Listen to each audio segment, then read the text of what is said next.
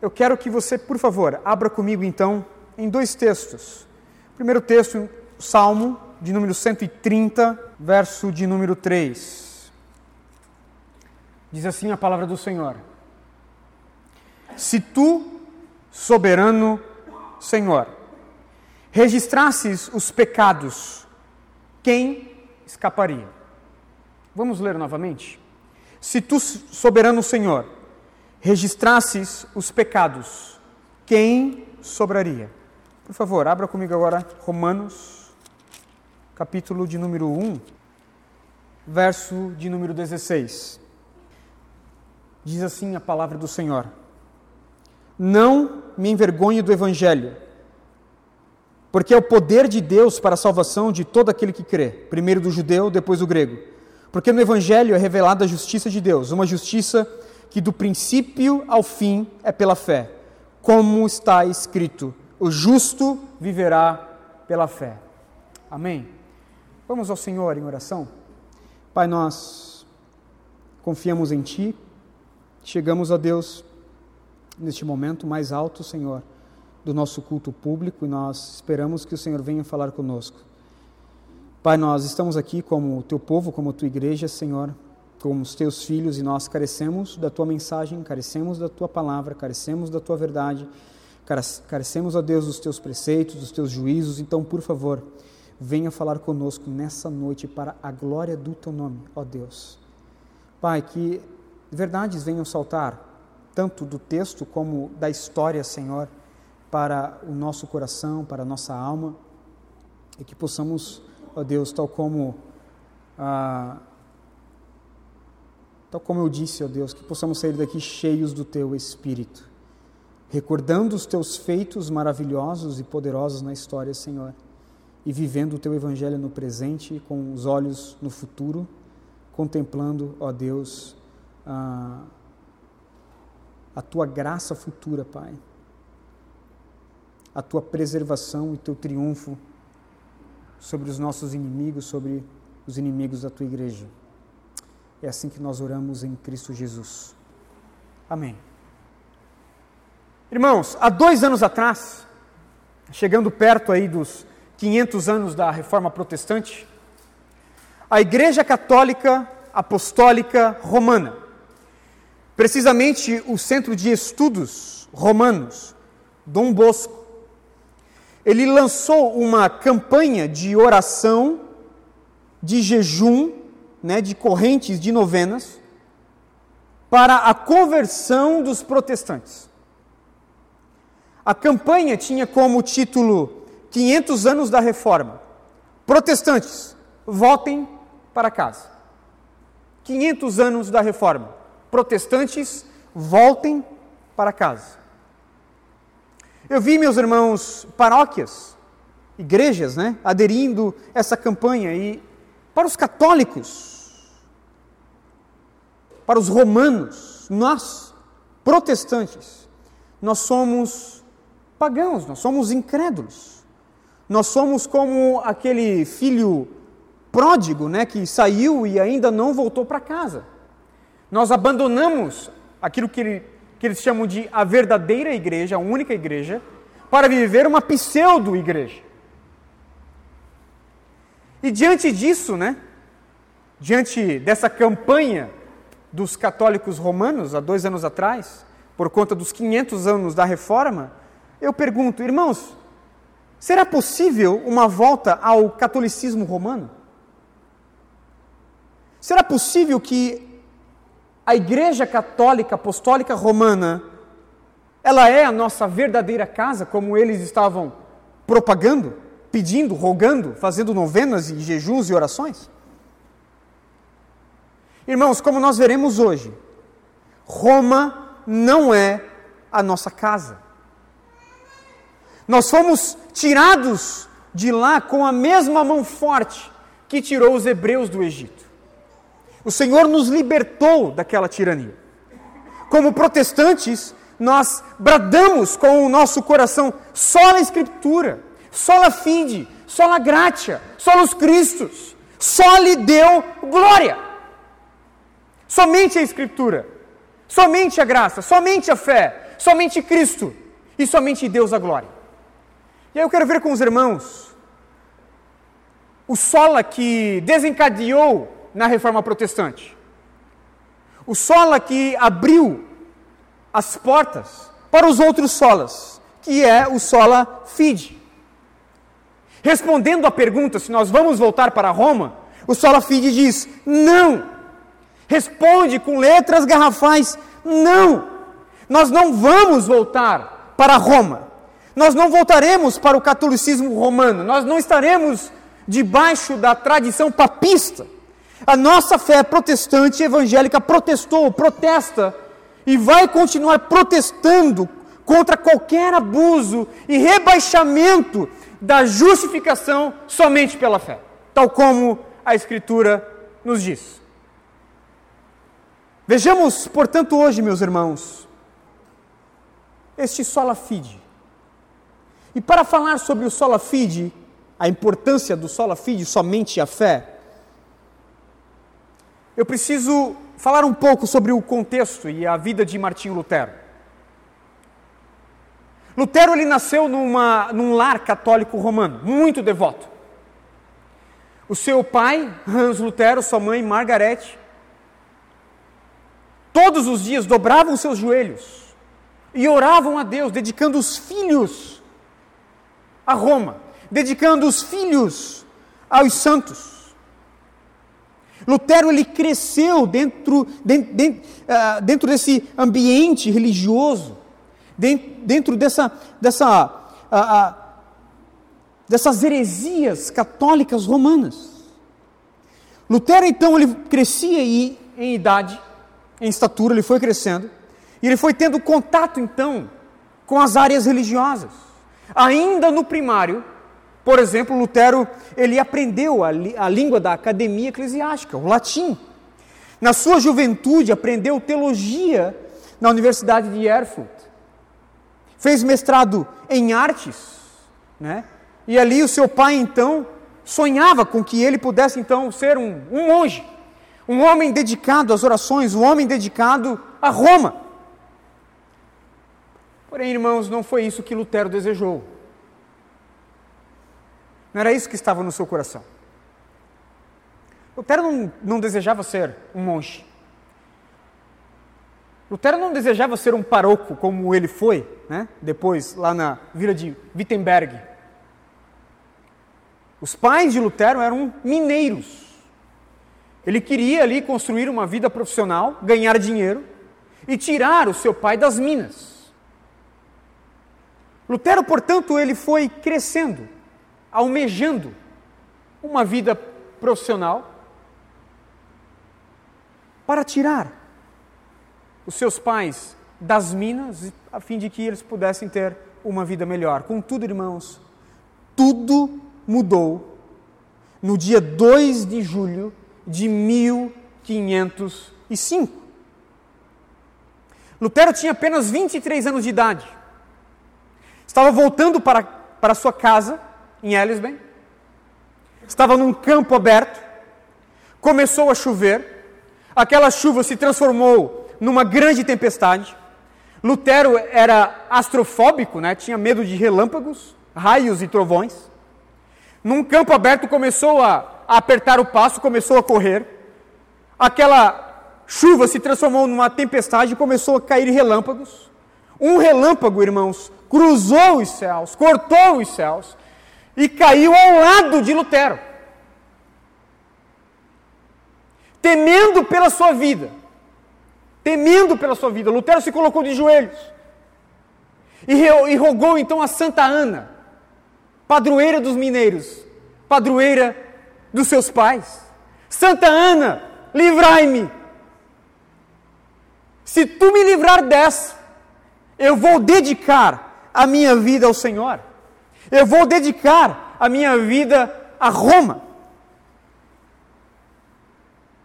Santa Ana, padroeira da minha família, salvai-me e eu me tornarei monge.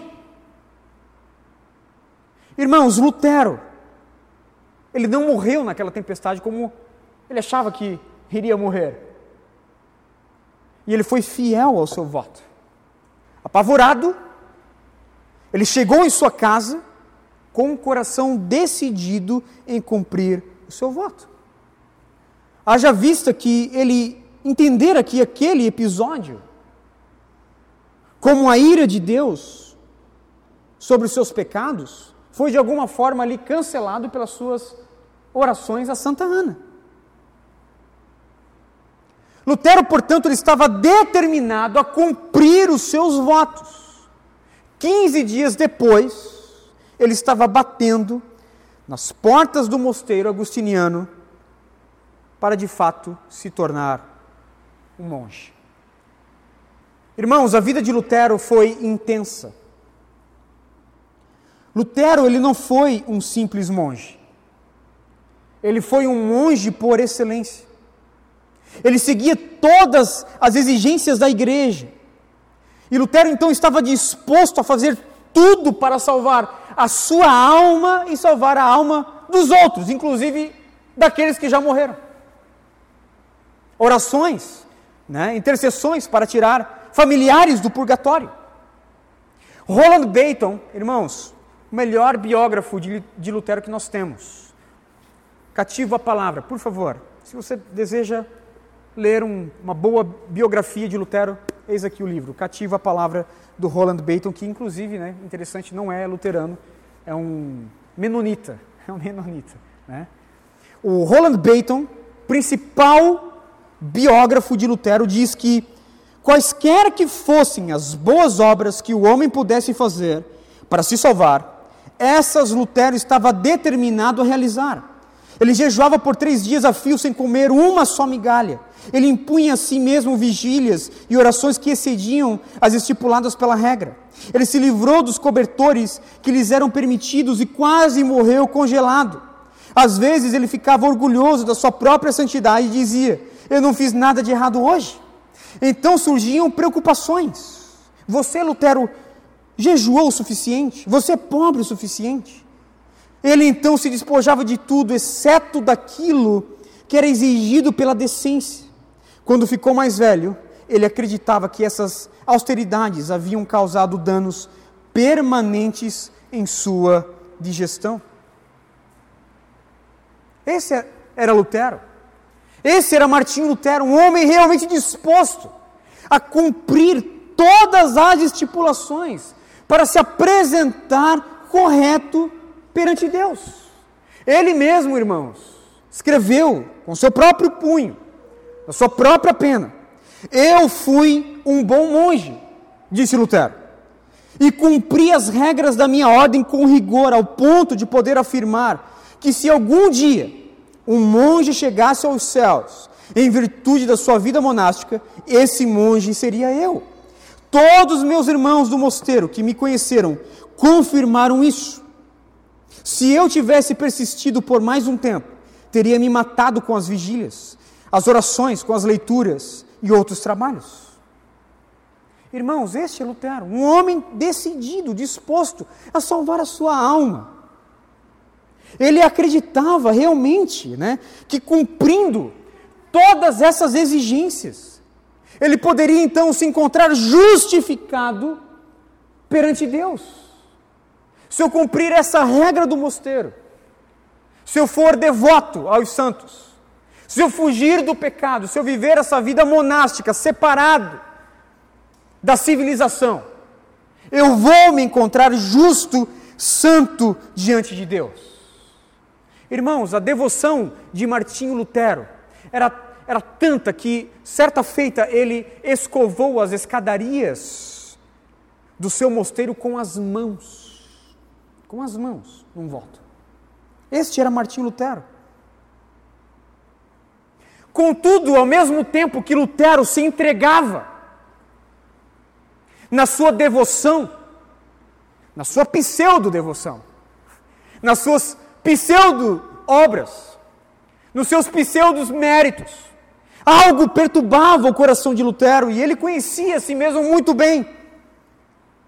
O reconhecimento da natureza caída nunca foi um problema para Lutero.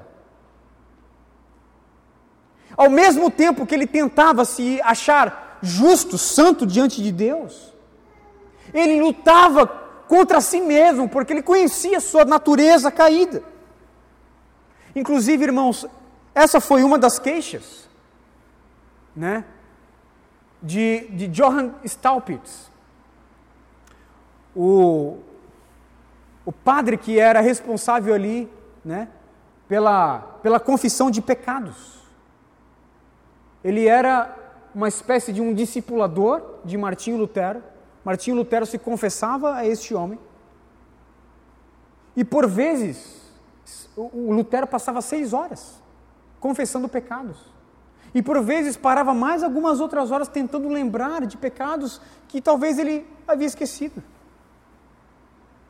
Isso não era, irmãos, uma vez por mês, uma vez, né? Sei lá, a cada 15 dias. Era todos os dias. Ao ponto de Staupitz, quando chegava Lutero, quando Lutero sentava ali, né? Naquela cadeira da, da, daquela salinha de confissão de pecados, Staupitz dizia: meu irmão, volte aqui com pecados de verdade, não volte com pecadilhos. Não volte com esses pecadilhos. Você não sabe pecar de verdade. Lutero visitava tanto o confessionário desse Staupitz, que o Staupitz disse para ele, meu irmão, peque de verdade, vá matar sua mãe, vá matar o seu pai, vá cometer alguma coisa grave, depois você volte aqui. Essas angústias, irmãos, essas frustrações, essas perguntas sem resposta se apoderavam do coração de Martinho Lutero. E cada vez mais Lutero então se via mais depravado, pecador diante de Deus. E ele começava então a se fazer perguntas. E ele perdia o sono, perguntando para si mesmo: será que eu fiz o suficiente? Será que eu lembrei de todos os meus pecados? Será que eu rezei o suficiente? Será que eu estou sendo aceito por Deus? Lutero entendia que não. Ele não conseguia se ver justo diante de Deus. Aí ele pensou: bom, se com tudo isso eu não consigo ser aceito por Deus, porque eu já fiz de tudo, tudo que me estava né, ao meu alcance eu fiz e ainda me acho depravado, injusto diante de Deus, alguém precisa fazer isso por mim. Quem? Os santos. Se eu não consigo, pelos meus próprios méritos, me achar justificado diante de Deus, os santos podem fazer isso por mim. Quem sabe pela intercessão deles. O que Lutero fez? Lutero fez uma viagem para Roma. Ele pensou isso. E chegou em Roma em novembro de 1510. Novembro de 1510. Lutero chegou em Roma pensando: se eu não posso absolver-me diante de Deus pela minha falta de mérito, quem sabe, se apelando para algum santo, eu poderei ser absorvido. Irmãos, Lutero chega em Roma, a primeira coisa que ele faz, ele se dispõe a subir a Scala Sancta, as escadarias da Arquibasílica de São Latrão. Se você colocar no Google, você vai encontrar essa mesma escadaria, 28 degraus. Diz a, a tradição da igreja que se você subir aquela escada de joelhos, né, rezando o Pai Nosso em cada degrau, tendo né, no seu coração uma pessoa que já morreu, que porventura está no purgatório, em cada subida dessa você tira a pessoa de lá. Lutero diz: Eu vou fazer isso. Vou tirar os meus avós, paternos e maternos. E Lutero subiu uma vez, subiu duas vezes, subiu a terceira vez, Subiu a quarta vez. Os joelhos já estavam em carne viva. E ele diz no próprio punho, né? Recordando desse fato, Lutero disse: era uma pena que os, os meus pais já não tinham morrido. Porque se eles estivessem lá, eu estaria disposto a subir novamente por eles. Esse era Lutero. Todavia, irmãos, essa busca por essas respostas por essa posição, por essa disposição de se encontrar justo diante de Deus, ele não encontrou em Roma. Ele voltou para o seu mosteiro em Erfurt e ele né, vai dizer que ele foi com as cebolas e ele voltou com os alhos. Não mudou completamente nada. Ao chegar no mosteiro, depois dessa viagem em Roma, Staupitz, o discipulador de Lutero, ficou preocupado com ele. Ele vai surtar. Ele está angustiado. Ele está depressivo, ele vai surtar nessa busca pela, pela posição justa diante de Deus. Quem sabe se ele ah, ocupar a sua mente, né, pastoreando uma igreja, como um paroco. Quem sabe? Pastoreando uma pequena igreja. Quem sabe ele vai então ali né, ocupar a sua mente e vai, e vai deixar essas, essas angústias e essas frustrações de lado. Staupitz coloca então Lutero para ser o, o paroco, uma espécie de um, um padre de uma pequena capela na vila de Wittenberg. Lutero chega ali, irmãos, e ele começa então a expor alguns livros da, da Escritura. Em Wittenberg, Lutero se dedicou no estudo e na exposição dos Salmos, do livro de Romanos e no livro de Gálatas. Salmos, Romanos e Gálatas. Irmãos, eis aí a combinação letal. A combinação letal. Pois o livro de Romanos é o livro que vai nos falar acerca da justificação pela fé da graça imerecida, do amor incondicional, da propiciação de Deus chamado Cristo, da oferta triunfante, da oferta perfeita, da posição que o homem tem perante Deus, através de Cristo Jesus. O livro dos Salmos é um livro, talvez, que mais se pareça conosco, onde os, os salmistas ali, ele rasga ele descortina a sua vida diante de Deus. Coloca ali as suas frustrações, coloca ali, coloca ali a sua vida, tal como ela é, diante de um Deus que é justo, diante de um Deus que é santo. E o livro de Gálatas, irmãos, é o livro onde Paulo então combate o falso evangelho dos falsos mestres. É o livro onde Paulo defende, como nenhuma outra epístola, a autoridade do Evangelho. Ele começou pelo livro dos Salmos, Romanos e depois dos Gálatas.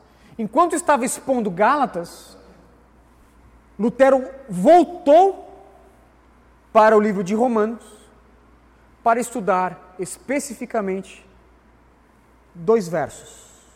Por favor, abra comigo Romanos. Novamente, capítulo de número 1, verso 16 e verso de número 17. Eu não me envergonho do Evangelho, porque o Evangelho é o poder de Deus para a salvação de todo aquele que crê, primeiro o judeu, depois o grego, porque no Evangelho é revelado a justiça de Deus, uma justiça que do princípio ao fim é feita pela fé, como está escrito: o justo viverá pela fé. Irmãos, momento eureka. Momento eureka. Lutero entendeu a justificação pela fé. Não é pelos meus méritos. Não é pela minha vida, é pela vida de Cristo. Não é pelo poder das minhas boas obras, mas é pelo poder do Evangelho, pois o justo viverá pela fé, irmãos. Momento eureka. Entendi. Eis aqui as respostas das minhas indagações, das minhas perguntas. Naquele momento, irmãos, lendo a Escritura, lendo a Escritura, Lutero redescobriu o argumento central da Bíblia: o homem é justificado pela fé. O homem justificado vive pela fé. A fé e somente a fé é o que Deus requer do homem para a sua salvação. Naquele momento, a crise religiosa de Lutero, o seu anseio por absorvição de sua culpa e pecado chegar ao fim. A hibernação espiritual havia acabado. Deus decretou o divórcio entre Lutero e suas frustrações espirituais, simplesmente porque ele abriu as Escrituras, leu Romanos capítulo 1, verso 16 e 17: o justo viverá pela fé. O justo viverá pela fé. Não é por vigílias, não é por orações, jejuns, penitências, autoflagelos. Não! O justo viverá pela fé. O justo viverá pela fé. Uma frase, irmãos, com quatro palavras. O justo viverá pela fé. Lutero entendeu que a salvação não se ganha por esforço humano, por autopunição, por autoestipulação, por viagens a Roma, por subidas em escadas de joelhos. Não se ganha pela intercessão dos santos que já morreram, comprando ali né, uma indulgência. Não. O justo vive tão somente pela fé. Lutero entendeu. Lutero entendeu, portanto, que a fé não é uma realização humana, é um dom de Deus. Um tempo mais tarde, depois que ele redescobriu isso, irmãos, essa doutrina da justificação pela fé é a doutrina central das Escrituras, é o eixo né, gravitacional onde todas as outras doutrinas estão ali, em volta. É aquela doutrina chave que, se você tirar, as outras caem. É a doutrina central que o próprio Lutero vai dizer né, que uma igreja ela é estabelecida ou não. Anos mais tarde, Lutero falou sobre, sobre esse redescobrimento. Ele disse eu tinha grande anseio de compreender a carta de Paulo aos Romanos, e nada havia que me impedisse, com exceção de uma única expressão, a justiça de Deus, pois a, eu a compreendia como a justiça pela qual Deus é justo e age com justiça ao punir o injusto. A minha situação, embora fosse um monge impecável, era de alguém que estava diante de Deus como pecador, com a consciência conturbada e não tinha certeza que seus méritos pudessem satisfazê-lo. Eu, portanto, não amava um Deus justo e irado, mas o odiava e murmurava contra ele. Eu, todavia, me agarrei ao, estimar, ao, ao estimado Paulo com grande anseio de compreender o que ele queria me dizer. Meditei dia e noite até ver a conexão entre a justiça de Deus e a declaração de que o justo viverá pela fé. Então eu compreendi que a justiça de Deus é aquela retidão pela qual, por meio da graça e da mais absoluta misericórdia, Deus nos justifica pela fé. Após isso, senti que havia renascido e entrado pelas portas do paraíso. Então as, as Escrituras passaram a ter um novo sentido, e apesar de a justiça de Deus antes ter me enchido de ódio, ela agora se transformara para mim em um amor maior, inefavelmente doce. Essa passagem de Paulo tornou para mim um portal para o paraíso. Se você, aí Lutero escrevendo, ele para e ele agora ele se dirige ao leitor. Se você tem uma fé verdadeira de que Cristo é o seu Salvador, então tem de imediato um Deus gracioso, pois a fé o conduz e revela o coração e o desejo de Deus, de modo que você ah, pode ver pura graça e amor abundante. E assim que, ao contemplar Deus em fé, você deve ver o seu coração paterno e amigável, no qual não há ira e nem crueldade. Eis, portanto, irmãos, a diferença entre nós e os católicos. Não está tão somente na relação do discípulo de Jesus com a tradição. Não está tão somente na relação do discípulo de Jesus com o Papa, com Roma, com as peregrinações em, né, em Roma, com a venda de indulgências. Irmãos, a principal, o principal ponto que vai nos diferenciar da Igreja Católica Apostólica Romana e também de outras religiões é a justificação pela fé. Eis aqui a grande diferença entre protestantes e católicos. Essa diferença reside principalmente na doutrina central da Escritura, a justificação pela fé. Porém, irmãos, faço uma pergunta para todos nós. O que a Bíblia vai ensinar sobre a justificação pela fé? Como nós poderíamos ser justificados e ainda escorregar em pecados praticamente em toda a nossa vida cristã? E aí eu faço uma pergunta um pouco mais acurada. Deus espera, Deus espera que as pessoas se tornem justas antes de declará-las justas, ou ele as declara justas aos seus olhos enquanto ainda são pecadoras? Esse foi o grande dilema que Lutero teve que responder, teve que solucionar depois da reforma protestante. Tá, mas a justificação pela fé é um ato de Deus em pessoas às quais ele vê justiça e boas obras? Ou é um ato de declaração? E Lutero, irmãos, formulou uma, uma frase que os reformadores, né? depois, depois, depois de Lutero, usaram também, que se chama Simo Justus et Peccator. Ao mesmo tempo, justo e pecador. Simultaneamente, justo e pecador. Trocando em miúdos, resumindo, é as boas novas do Evangelho. Onde nós temos essa mensagem que alcança o homem no seu universo, na sua natureza caída, e o declara justo, ainda que ele seja pecador. Simo justus et peccator. Deus não viu justiça no homem para declarar este homem justo. Deus declarou os seus eleitos os seus amados incondicionalmente justos. Deus declarou justos aqueles que não são justos, pelos méritos de Cristo Jesus.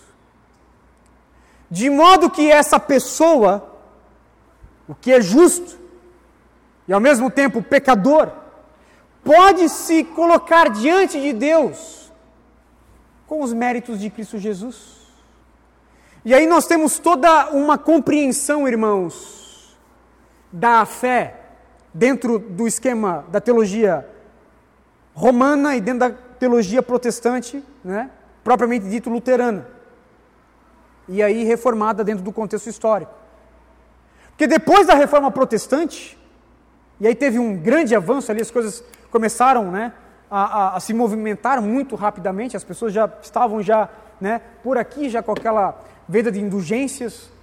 Ah, pegaram as 95 teses que Martinho Lutero pregou ali e começaram a fazer cópias, cópias, cópias. As primeiras foram a, nas mãos mesmo, depois passaram então para, para as grandes copiadoras que ah, já haviam sido inventadas, né? E aí desencadeou então a reforma protestante. Logo depois, Lutero então ele foi confrontado, tá? Mas explica para nós como é que é isso. Eis aqui então, irmãos, a grande diferença entre a fé dentro, a teologia da fé dentro a, da teologia romana e a doutrina da fé dentro da teologia protestante luterana. Os católicos diziam o seguinte: o instrumento da fé é um instrumento analítico a justificação pela fé, ela vem por, por meios analíticos, ou seja, Deus analisa, Deus compreende, Deus observa o justo e coloca sobre ele a sua justiça. Enquanto que na teologia protestante, a questão da fé, a justificação pela fé é uma justificação sintética, ou seja, vem de fora, é extra. Não é inerente ao homem, ela é sintética, não faz parte da sua natureza. E aí começou então aquele debate sobre a justificação pela fé. Lutero dizia que não havia nenhum justo, nenhum sequer. Roma respondia: não, tem sim os, os santos. E quando o homem não consegue então promover a sua justiça pelas suas boas obras, eles podem recorrer aos santos, a fim de que os santos que já morreram venham interceder por ele, para que ele possa então se encontrar justo diante de Deus. Lutero disse: não, não há nenhum justo, nenhum sequer. Romanos capítulo de número 3, a partir do verso de, de número 9. Que concluiremos então? Estamos em posição de vantagem? Não já demonstramos que tanto judeus como gentios estão debaixo do pecado.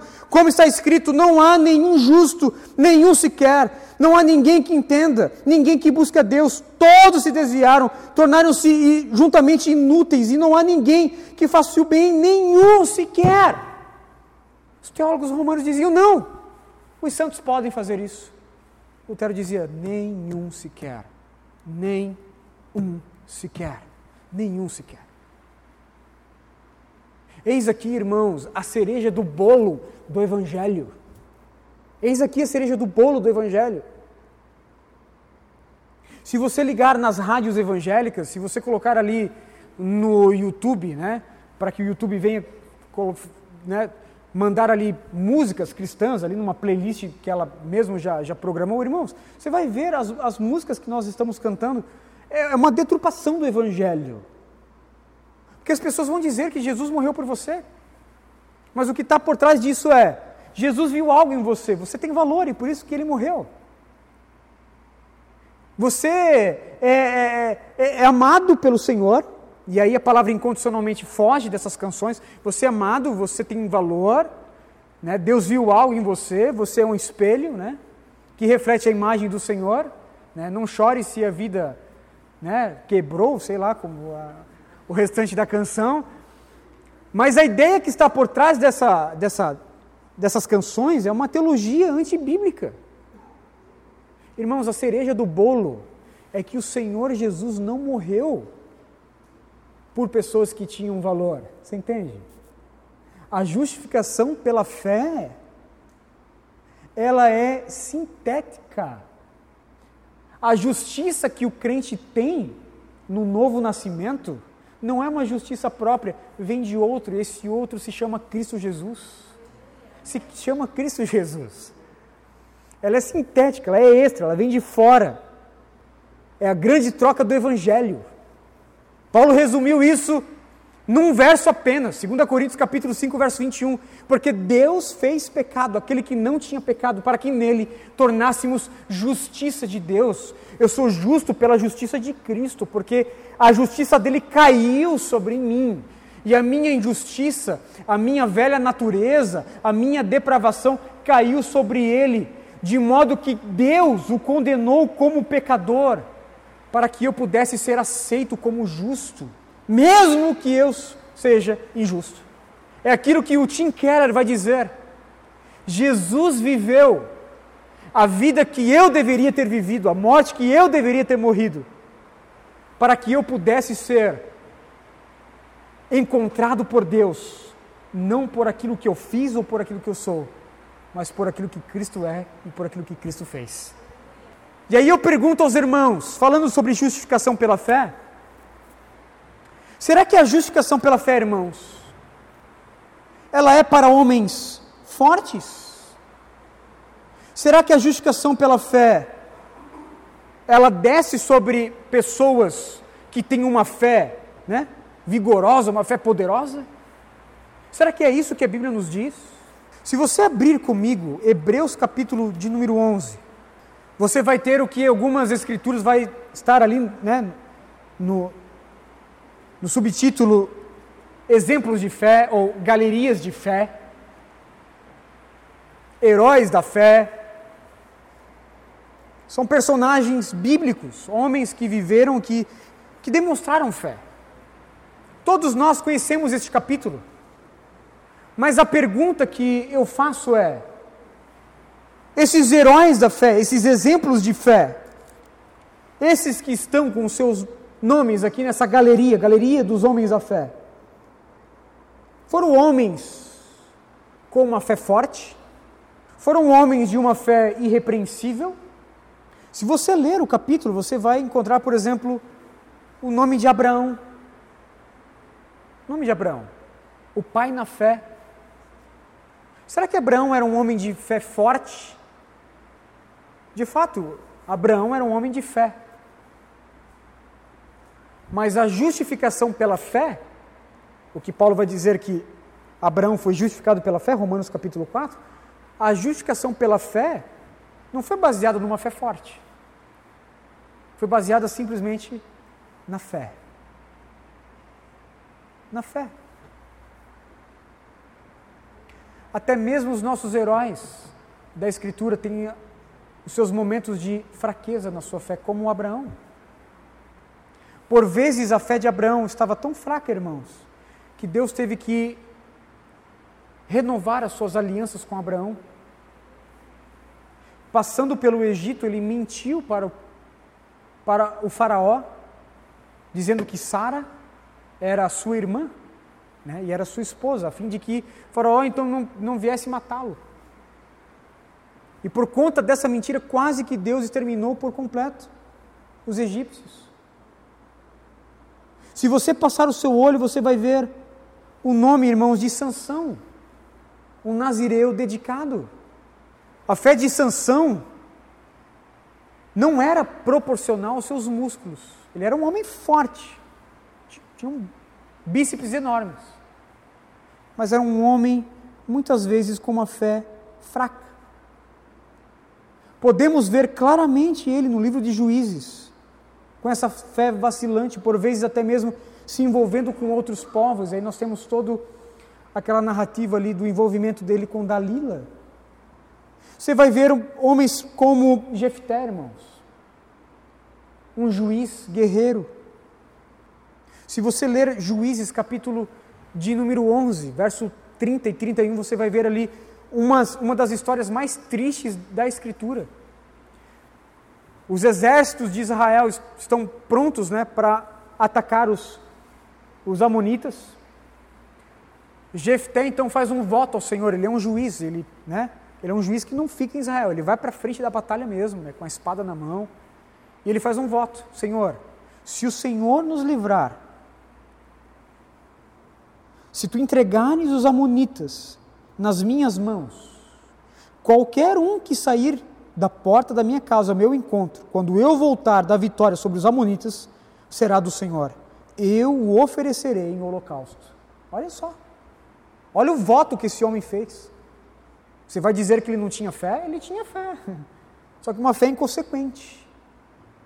Uma fé inconsequente. Uma fé imatura. Se eu vencer da batalha, ó Deus, quando eu voltar, a primeira pessoa que eu vir saindo da minha casa, eu vou matar. Vou oferecer em holocausto. Ele vai para a batalha, ele vence os amonitas, e quando ele retorna, ele dá de cara com a sua filha adolescente saindo da tenda da sua casa. E essa menina diz: Ó, oh, meu pai, tu tem que cumprir esse voto. Só permita que eu vá dançar, cantar e orar e lamentar com as minhas amigas, depois eu volte, depois eu volto. E aí nós não temos o desfecho, né? Realmente nós não temos o desfecho dessa história. Mas temos aqui um exemplo de um homem com uma fé, uma fé vacilante. Você tem, por exemplo, Moisés, irmãos. Um homem também de uma fé vacilante. Ora estava em cima, ora estava embaixo. Um homem que teve fé para né, ser o, o guia do povo hebreu, né, que estava saindo do Egito para a terra de Canaã, mas não teve uma fé madura para tratar com o povo. Batendo com a sua vara na rocha, né, meio que uma espécie de murmuração, contra o Senhor. Números, capítulo de número 20. Deus disse: por conta disso você não vai entrar na terra, e não entrou. Moisés não entrou na terra, na terra prometida. Mas sabe o que é interessante, irmãos? É que dentro do contexto bíblico, dentro da teologia bíblica, o importante mesmo não é você ter uma fé poderosa, uma fé forte. O importante é você ter fé em Cristo. Sabe por quê? Se você depois virar a página, Hebreus capítulo 11, você vai dar de cara com Hebreus capítulo de número 12. E aí, quem nós temos em Hebreus capítulo de número 12? Cristo Jesus, o autor e o consumador da nossa fé. O importante não é se eu tenho uma fé forte ou fraca, uma fé perseverante, né? Obviamente que nós não temos esse tipo de fé. Nossa fé, ela, ela, ela é ociosa, ela, ela ora está em cima, ora está embaixo, ela é oscilante, a, a nossa fé é vacilante, a nossa, por vezes nós caímos em fé, mas o que importa realmente é Cristo, o autor e consumador da nossa fé. Mais importante que o capítulo 11 é o capítulo 12 que fala sobre Cristo. Portanto, também nós, uma vez que estamos rodeados por tão grande nuvem de testemunhas. Que testemunhas? Essas, irmãos, esses homens de fé fraca, de fé vacilante, livremos-nos de tudo que nos atrapalha e do pecado que nos envolve e corramos com perseverança a corrida que nos é proposta, tendo os olhos fitos em Jesus autor e consumador da nossa fé. Amém. Mais importante do que ter fé é ter Cristo, o autor e consumador da nossa fé. A justificação pela fé, ela cai sobre nós tão somente pela vida de Cristo Jesus. Tão somente pela vida de Cristo Jesus. Algumas aplicações para nós, irmãos. Algumas aplicações para nós. Primeira aplicação: isso nos humilha. É incompatível um coração soberbo, orgulhoso, diante da mensagem do Evangelho. Paulo vai nos dizer isso em 1 Coríntios capítulo 1, a partir do verso 18, a mensagem do Evangelho. A cruz de Cristo. A mensagem que salva homens que nada são para envergonhar aquelas que são. A mensagem que reduz a nada aquilo que se diz que é, para que todo aquele que venha se gloriar, venha se gloriar no Senhor, na cruz de Cristo, que salva homens, escolhidos, amados incondicionalmente, que deposita, que caça homens e, e que traz esses homens, captura essas almas e traz para a sua família. Eu gosto muito da expressão que o John Stott vai dizer no livro Porque eu sou cristão, né? Porque eu sou cristão, uma resposta ao, ao, ao filósofo Bertrand Russell. John Stott vai dizer que Cristo Jesus é o cão de caça dos céus. É o cão de caça dos céus. E aí, inglês, né? Inglês, que tinha o costume de caçar patos, né? E aí ia ali para os campos com aqueles cachorros, com aqueles cães, caçando os patos. E aí o caçador atirava num pato, o pato caía e o cão trazia, aquele cão de caça trazia aquele pato na, né, na sua boca. O John Stott, se utilizando daquele contexto em inglês, vai dizer que Cristo Jesus é o cão de caça dos céus, irmãos. Ele nos mordeu, ele nos capturou, ele nos trouxe para o Pai. Dispensou sobre nós algo que não é inerente a nós.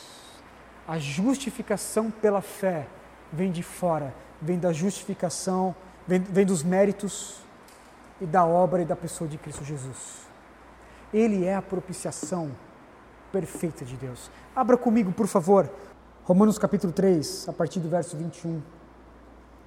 Mas agora se manifestou uma justiça que provém de Deus, independente da lei, do qual testemunham a lei e os profetas justiça de Deus mediante a fé em Jesus Cristo para todos os que creem. Não há distinção, pois todos pecaram e estão destituídos da glória de Deus. E aí nós temos a parte B do verso do verso 23, ou melhor, o verso 24, sendo justificados gratuitamente por sua graça por meio da redenção que há em Cristo Jesus. Deus o ofereceu como sacrifício para propiciação mediante a fé pelo seu sangue, demonstrando a sua justiça, a fim de ser justo e justificador daquele que tem fé em Jesus. Que texto lindo, irmãos. Cristo Jesus é a propiciação de Deus, a propiciação perfeita de Deus. Já, já falei algumas vezes aqui, eu repito. Propiciação era um sacrifício do Antigo Testamento que o próprio Deus instituiu a fim de que o homem viesse, né, ali por meio do, de um sacrifício, de, um, de uma entrega, de um holocausto, né, para que Deus pudesse ter a sua ira apaziguada. Propiciação é apaziguar, é o ato de apaziguar um Deus que está irado. Os homens levavam ali cordeiros para essa propiciação, holocaustos para essa propiciação. Em Cristo Jesus, nós temos uma outra propiciação. Não mais o homem tentando apaziguar um Deus irado porque ele não estava retirando os pecados, ele estava tão somente cobrindo pecados cobertos, não retirados. Em Cristo Jesus nós temos a perfeita propiciação. Cristo Jesus é o Cordeiro de Deus. E nós lembramos, nós lembramos, quando Jesus vem para o seu batismo, seu primo João Batista no Rio Jordão aponta para ele e diz: Eis aí o Cordeiro de Deus que tira o pecado do mundo. Se não me falha a memória, João capítulo 1, verso 39. Jesus é o Cordeiro de Deus, a propiciação santa de Deus. Se nós não conseguimos, irmãos, apaziguar a ira de Deus, entregando a Ele uma propiciação em Cristo Jesus, Deus o Pai entrega para Ele mesmo a sua propiciação. Cristo Jesus. Ele entrega para Ele mesmo, uma oferta dele com Ele mesmo. Na cruz do Calvário está somente Cristo.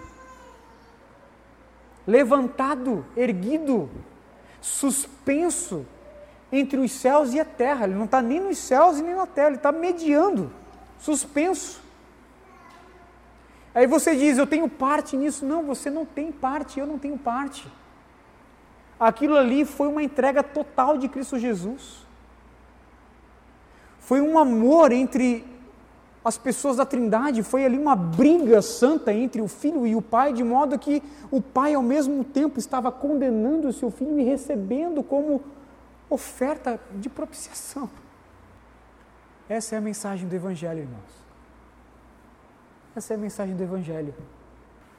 É uma mensagem que comunica graça, misericórdia, perdão, amor incondicional da parte de Deus para homens que outrora estavam caminhando para o inferno a passos largos para sua própria vontade, pelo uso do seu livre-arbítrio. Qual é a nossa resposta para com Deus que nos presenteia dessa maneira? Adoração e louvor. A igreja triunfante Respondendo à primeira pergunta que eu fiz, se é possível voltar para Roma, a resposta é não, nós não voltaremos. Nós não vamos soltar essa mensagem da justificação pela fé somente, tá? O somente faz toda a, a diferença, é o sola fide, tá? Sola fide. Que os romanos também vão dizer justificação pela fé. Nós vamos dizer justificação pela fé somente, somente.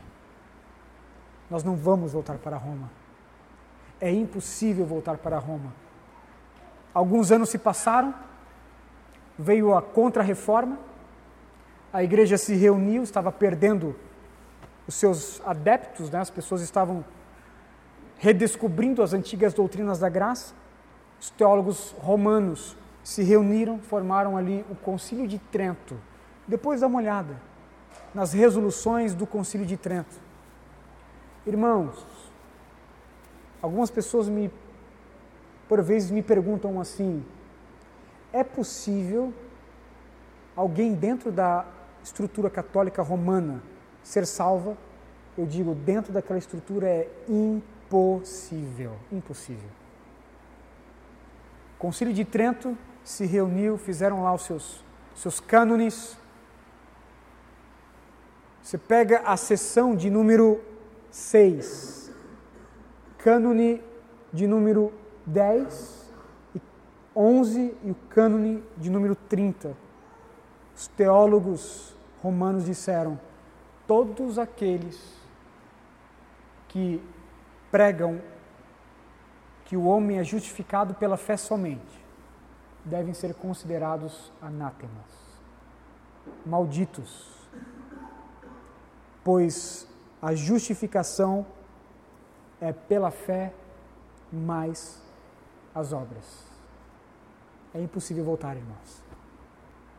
Nós não somos protestantes simplesmente para ser sub, subversivo né? a, a, uma, a uma estrutura imperialista, digamos assim, para usar uma linguagem bem esquerdista, né? A uma estrutura de opressão, de imposição, não. Nós somos protestantes porque a Bíblia nos garante que a justificação pela fé é o instrumento que o Senhor se utiliza para salvar o homem. É pela justificação pela fé.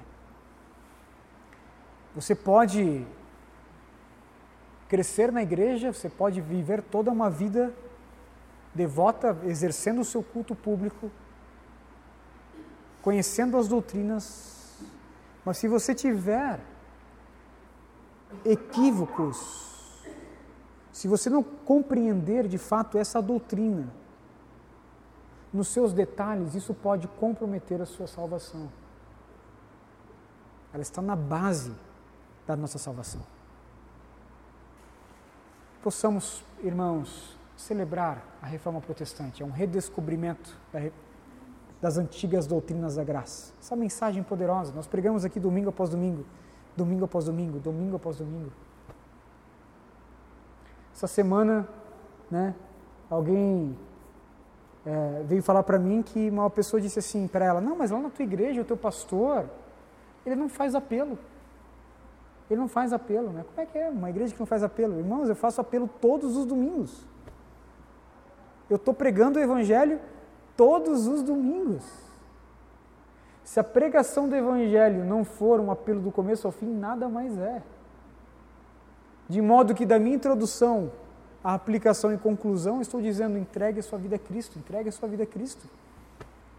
Essa é a mensagem que nós amamos. Essa é a mensagem que nós devemos celebrar todos os anos, todos os anos recordando dos feitos do Senhor. Não tão somente nos feitos de Cristo Jesus históricos ali, num ponto histórico, que foi o maior de todos eles, mas também relembrando aquilo que os nossos pais reformadores fizeram. Vamos orar? Pai, nós louvamos o teu nome nessa noite, pelos teus feitos na história, Senhor. Louvo o teu nome porque nós estamos aqui celebrando essa data tão especial para todos nós, quando nós fomos emancipados daquela estrutura, Senhor, apóstata, fomos emancipados, Senhor, daquela corrente de heresia, saímos fora, né? Ó Deus, e o Senhor tem abençoado a tua igreja por conta desses homens. São verdadeiros profetas, ó Deus. Lutero, Calvino, Zwinglio, Busser, John Knox e tantos outros, Pai.